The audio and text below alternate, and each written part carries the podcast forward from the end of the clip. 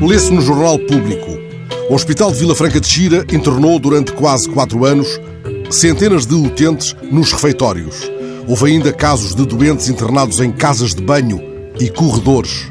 A notícia foi colhida numa deliberação publicada pela entidade reguladora da saúde após uma ação de fiscalização à unidade hospitalar gerida pelo grupo Melo Saúde em parceria público-privada. Passagem do poema WC de Armando Silva Carvalho. Existe sempre um braço etéreo que puxa o autocolismo no momento exato da defecação. Ouve-se um ruído, alguém pergunta ao outro o que se passa. É o som das águas que bate na garganta. Aliviados, então, os corações repousam na sala de visitas da casa devassada, a que chamam Dalma.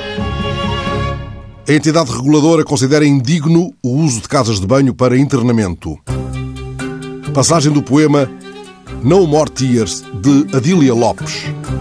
Quantas vezes me fechei para chorar na casa de banho da casa da minha avó. Lavava os olhos com o shampoo e chorava. Chorava por causa do shampoo. Depois acabaram os shampoos que faziam arder os olhos. Neste lugar solitário onde a dignidade se acaba, o governo tem agora um prazo apertado, literalmente apertado, porventura obstipado, para decidir se acaba com a parceria público-privada.